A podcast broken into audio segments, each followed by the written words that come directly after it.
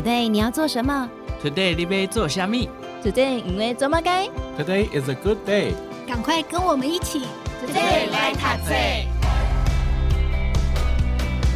大家好，欢迎收听 Today 来读册，我是笑鱼。好，面对生命当中有巨大的哀伤还有创伤，除了我们说靠时间来抚平之外，有没有更好的方法让自己复原呢？好，今天来跟大家分享这本书籍，叫做《弹性心态》，告诉你一个全新复原力科学。那么今天比较特别，我们邀请到两位来宾来到节目当中。首先呢，我们先介绍的是金周刊出版社主编蔡。蔡伟荣主编来到节目当中，跟大家分享。Hello，主编好，嗨，大家好。好，那么另外一位呢，是这本书籍的翻译者，那么同时也是临床心理师邱思华心理师来到节目当中。Hello，你好，嗨，大家好。好，那今天来跟大家分享这个弹性心态，我自己很喜欢，所以我这本书呢看了两遍哦，也觉得对于。不管是日常生活，或者是真的面对一些巨大创伤的时候，应该会蛮能够派得上用场。那我们先请伟荣跟大家分享，就是这是一本国外书籍嘛？那当初出版社怎么会决定要把这本书引进，然后分享给台湾的读者呢？是，其实，在选看到这本书的时候，其实就是在疫情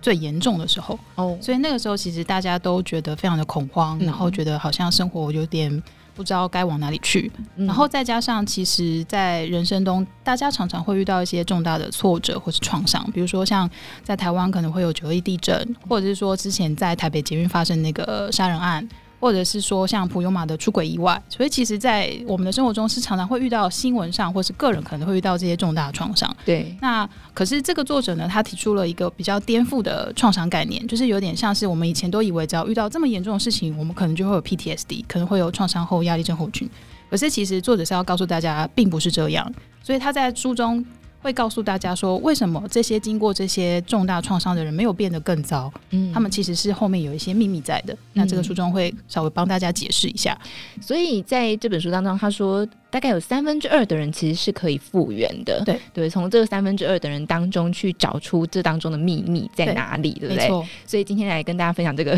秘密秘诀，大家可以好好运用哦。对，好，所以那我们先请思华跟大家分享一下，因为您自己是心理师，然后也翻译这本书，嗯、相信在翻译过程当中应该有很多共鸣吧。好，先请您跟大家分享有没有什么样的经验的呼应，或者是让您觉得哇很值得跟大家分享的地方。嗯，其实我自己在看这本书的时候啊，呃，有一个地方让我感触还蛮深的。哦，因为其实我过去是曾经在大专校园工作，那那时候在校园里啊，如果发生呃学生过世身亡的事件的时候，我们就会赶快在第一时间然后去对他周遭的同学进行一些呃减压的辅导，哦，那我们是把它称为安心讲座或者是安心团体。嗯那其实早期啊，我们也都像那个书里面，哦，作者提到那个在九一一事件的时候，然后就是那时候的专家都预测说，哎，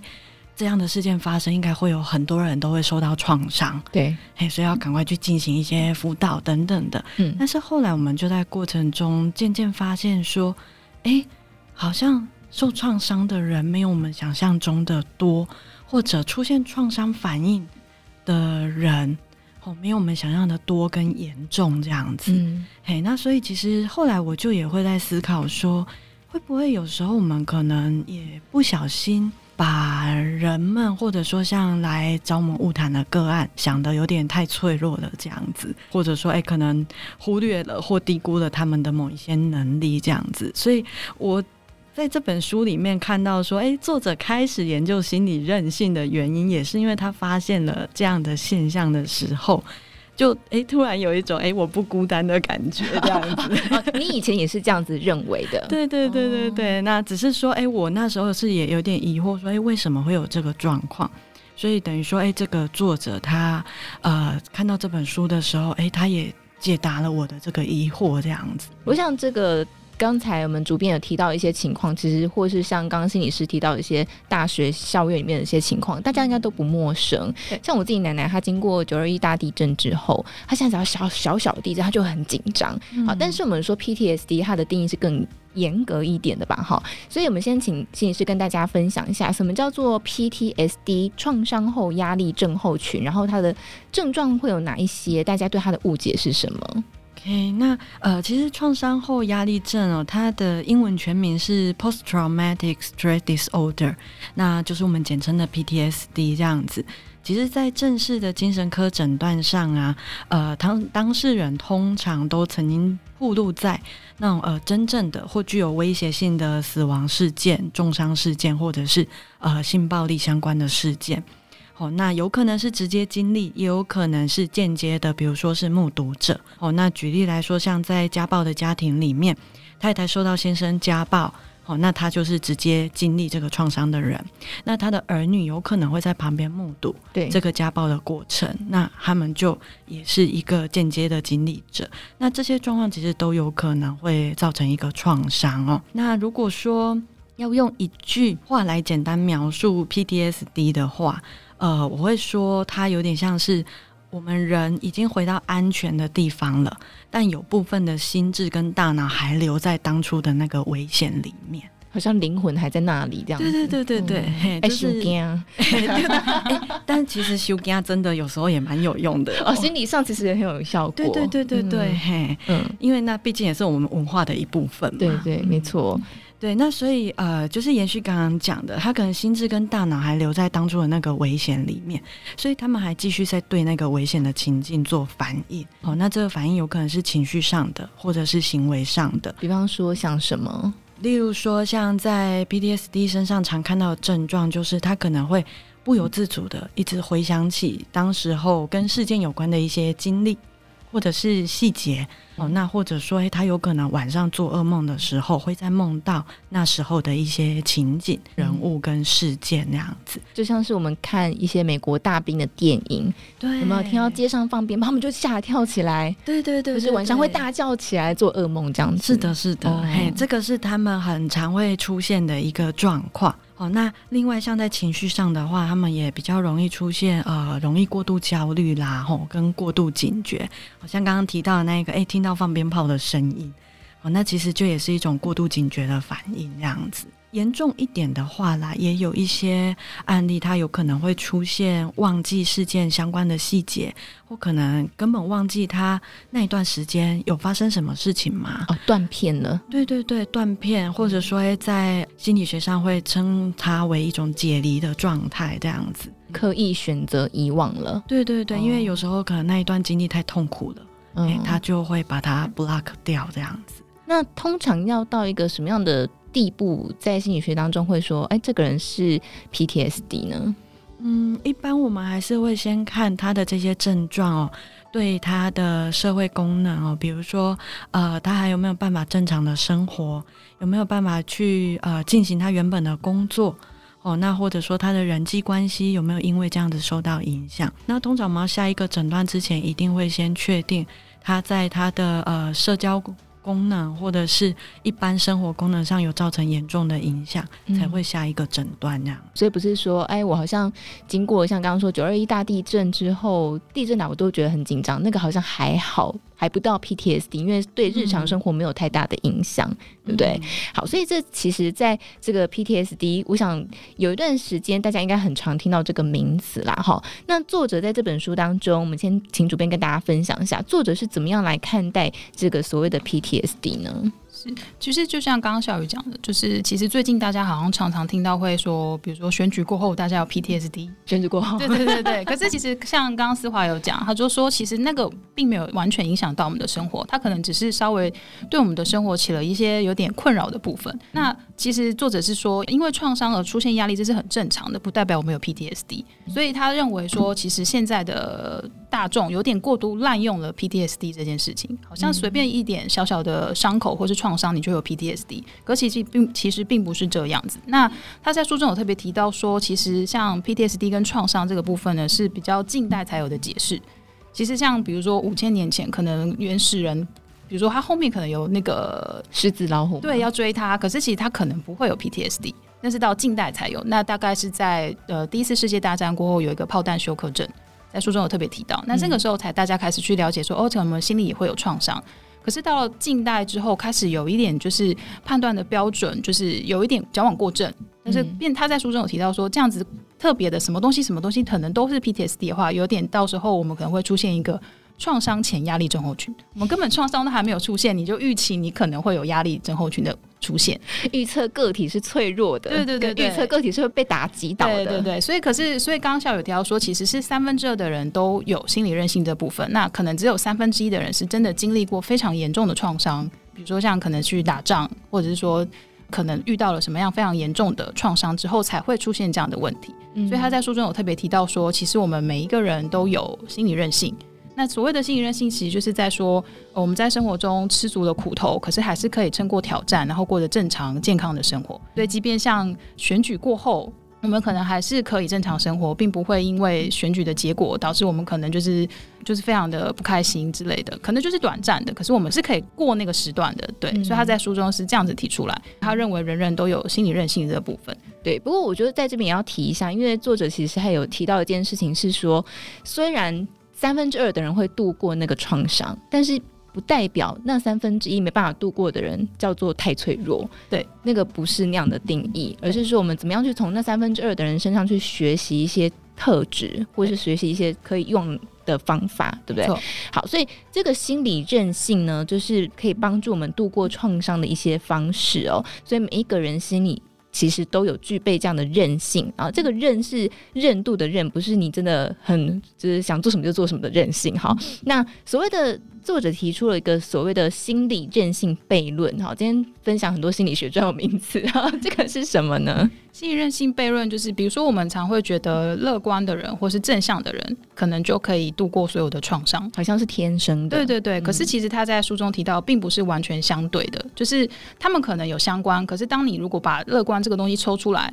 他可能不一定能够帮助你度过创伤。比如说，他在书中提到，比如说有人会很乐观、很正向，可是你如果过度正向，你反而会看不到你失败的地方，或是你错误的地方，所以其实反而是危险的。那可能大家认为说，呃，压抑情绪是一个不好的，所以他会跟心理韧性没有相关。可是他在书中也特别提到，就说如果是一个家长。他遇到了非常严重的，比如说假设是地震或是很严重的创伤的时候，他其实要压抑他自己的情绪，他不要过度的恐惧，那他的孩子才不会跟着恐惧。没错，对，所以他在书中是提出说，我们有点过于的，就是就是一等于一，可是其实应该不是这样，它是中间是处于有一个比较可以还在讨论的范围当中。好像这些特质，它其实会互相影响，变成一种化学作用。对，它好像不太是就是这么物理性的。对对对，有这个有 A 有 B，然后二元性的分离这样子。对对对，好像哦，好像乐观就是好的，然后不乐观就是不好的这样概念。好，所以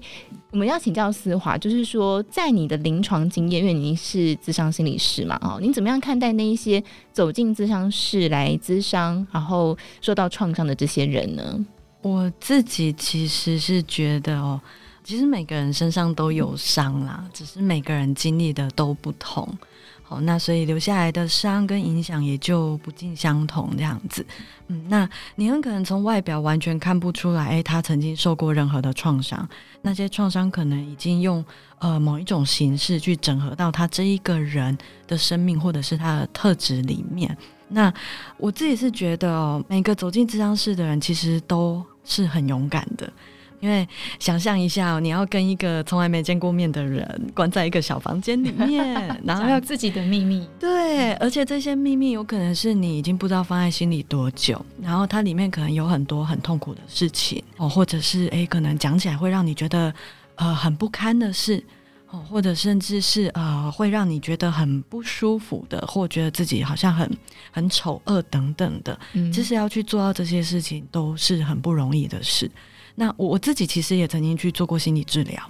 然后我就记得说，呃，我有好一阵子哦，我每次去跟我的心理师见面的时候啊，我就哭的一把鼻涕一把眼泪这样子，然后就是哭到说不出话来，然后没有办法呼吸这样子。那我其实平常是一个。几乎不太会哭的人，所以我那时候就曾经跟我的心理师说：“哎、欸，我觉得我每次都在这里哭给你看，好丢脸哦。”那所以后来其实我就对于哎、欸，每个走进这张室来，然后愿意在这边跟我分享他的生命故事，嗯，然后甚至也可以在这边啊、呃，让自己允许自己流泪的人，我都觉得是很珍贵，然后也是很有勇气的一件事情。面对自己的伤口或是不堪，那真是不太容易的事情，是啊，对不对？啊、所以你怎么样看待创伤呢？因为刚刚说，其实每个人身上多多少少都会有伤啦，嗯、只是每个人去面对应对的方法不太一样。嗯、那你怎么看待创伤这件事？创伤这件事，我我自己是会觉得，哎。它有时候有点像是我们生命中经历的一些苦难，但它却同时也是一份礼物。当然不是说，哎，这样子就鼓励大家去受创这样子，倒也不是这样子，而是说我今天就是真的难以避免，就是经历了这一切，那我可以从中去获得什么，或感受到什么，跟学习到什么，这个是我看待创伤。在我们生命里面的一个角度，这样子。嗯，你在推荐序当中有写到一句话说，说光会从裂缝的地方照进来。嗯，哎、欸，我很喜欢那句话，就是它真的会让人，就像你刚刚说的，那是个虽然经历了创伤，但是你会从那个创伤当中，你会去找到一些力量。嗯、所以这也就是作者在这个书当中提到的心理韧性的部分。那心理韧性，你又是怎么看的呢？我其实曾经遇到不少，就是那种呃，可能在原生家庭里面受到不当对待的个案，哦，那他们可能是被忽略的，或者是被言语虐待等等的，哦，那其实这一部分的孩子在长大之后会很像刺猬，就是他可能会对周遭的人都充满了戒备。哦，然后也很容易把别人的言行举止都解释为是对他有敌意的这样子。嗯，那所以他身边的人其实也很常在跟他相处的时候觉得不舒服，可能会觉得蛮辛苦的，就不小心就踩到他的地雷。对对对，或哎、嗯、不知道为什么就被炸掉了这样子。嘿啊，所以其实他你会很常看到他最后就是变得很孤单，然后变得像独行侠。哦，那有时候甚至连他来咨商的时候，他对心理师也会是充满敌意的。会对你有很多的怀疑啊、攻击啊。哦，有时候五十分钟的对谈就很，连心理师都很紧张这样子。哦，但是就是哎，就是曾经有在某一次，就是哎碰触到他的情绪，然后他就哭得稀里哗啦的，然后就在那一瞬间，你就会看到在那个刺猬的壳里面，其实有一个很恐惧跟不安的孩子在那边。那所以其实，呃，我会从这一个状态去看到说，其实那一个刺猬的外壳，也有一点像是他当初为了因应那个逆境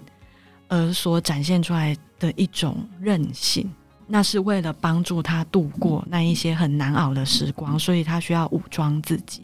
那其实也是一种韧性的呈现。嗯，那只是到了他生命的这个阶段，这一个部分可能没有办法继续使用了。所以他需要再去重新找到一个跟世界互动的方式。那比如说，当他来预约咨商，他走进咨商室的这一刻，他其实也再一次的再去展现他的韧性的这个部分。因为其实呃，心理韧性就 resilience 这个词，它原本有一个复原力的意思在里面嘛。嘿，所以其实我会觉得，像他重新。去思考自己的状态，重新去做个调整，其实就是在展现他的这个心理韧性，在使用他的复原力这样子。嗯，哎、你讲讲就好感动哦。就觉得今天有来智商的感觉，对，而且他声音好催眠哦，是这样吗？很疗愈，对，很温和。我就很感动那个部分是，其实过去那个曾经保护过我们的那些生存策略，可能换到现在，可能因为嗯，就是时空背景不一样了，所以要去寻找一个新的生存策略。那我觉得那个是一个人很强韧的生存的一个展现。好，所以我觉得很感动的是这个部分。那所以在这本书当中。他其实有很系统性的告诉大家，你怎么样去拥有这个心理韧性。因为像刚刚我们说到的，它不是天生的特质，它是可以透过后天的训练来的。好，所以我们先请主编跟大家分享一下，如果要让自己拥有这个心理韧性，呃，作者提出了三个信念。好，那这三个信念是什么？然后他们的重要性又是什么？好，就是其实这个答案就是我们的书名。就是弹性心态，就是作者有提到，只要我们拥有这个弹性心态，就可以找到我们属于自己的心理韧性。那刚刚下午有提到说，他其实就是有三个信念，但第一个就是保持乐观，然后第二个是相信自己应付得来，然后第三个是不会挑战。所以其实就像思华刚刚讲的，就是当那个个案愿意走进智商室的时候，他其实是有一种不会挑战的感觉。嗯，他觉得他可以进来，然后接受接下来跟智商师讨论的时候会出现的一些东西，然后有点像接招，一个出一招，一个接一招这样。对，所以他其实是等于是有一个培养他的弹性心态的第一步。那其实这些弹性心态呢，就是它可以激励我们，可以更懂得怎么样去面对压力。那这样就可以打造我们通往心理韧性的路。那其实我在编这本书的时候，其实我就是有找了一些资料。那怎么样去好好的说明这三个呢？其实你可以想，就是当初林志玲在中国坠马的时候，他其实是旁边有很多人跟他讲说，你应该要去告你那个演艺公司，就是他们怎么可以没有把防护都做好，然后害你受伤。可是那个时候林志颖就说，我其实不想要管那么多事情，我只要专注在我自己，然后我相信我自己会好起来，然后我相信我接下来就算遇到任何挑战，我都有办法可以应付。所以其实我觉得这个故事完全就是体现了这本书要讲的东西，就是他是一个非常乐观，然后相信自己可以度过这个难关，然后他不为所有接下来会发生的挑战。可比如说像从中国回到台湾那个飞机的问题，可能会很痛。其实书中有提到另外一个就是坠马的故事，就是跟林志玲的故事非常像。那所以其实，在书中他用非常多的故事去说明说这三个东西怎么样帮助我们去面对这些创伤，然后怎么样再一步一步的培养出我们的弹性心态。好，所以这三个心态呢，就是保持乐观，然后相信自己有能力应付跟不畏挑战。其实我想，我觉得我们可能每个人多多少少都具备这样的心态，对，只是我们可能是有时候是无意识的。有时候就会问说：“哎、欸，你遇到那么大的事件，你怎么办法挺过来啊？”可能当事人就自己说：“嗯，我我也不知道，我也不知道。”对，然后就是很多人都会说：“啊，洗稿洗当灯嘛，对不对？”都很喜欢这样讲。但是其实那个就是展现了一个心理弹性，然后心理韧性的那个部分。好，所以我们刚刚讲到了三个信念，大家可以先把它当做今天呃一个很重要的笔记，把它记下来，因为我们在下一集会继续沿用它，然后会告诉大家你怎么样有系统性的去进行运用哦。好，所以今天来跟大家分享这一个。书籍叫做《弹性心态》，我们先从拥有这三个信念开始，然后重现去整理一下我们对创伤的认知，然后新的一个认知，再帮助自己可以度过更多不同的挑战。那么今天呢，也就先再次感谢我们今天两位来宾，谢谢金周刊出版社主编蔡伟荣以及临床心理师以及翻译者邱思华来到节目当中，谢谢两位，谢谢，谢谢。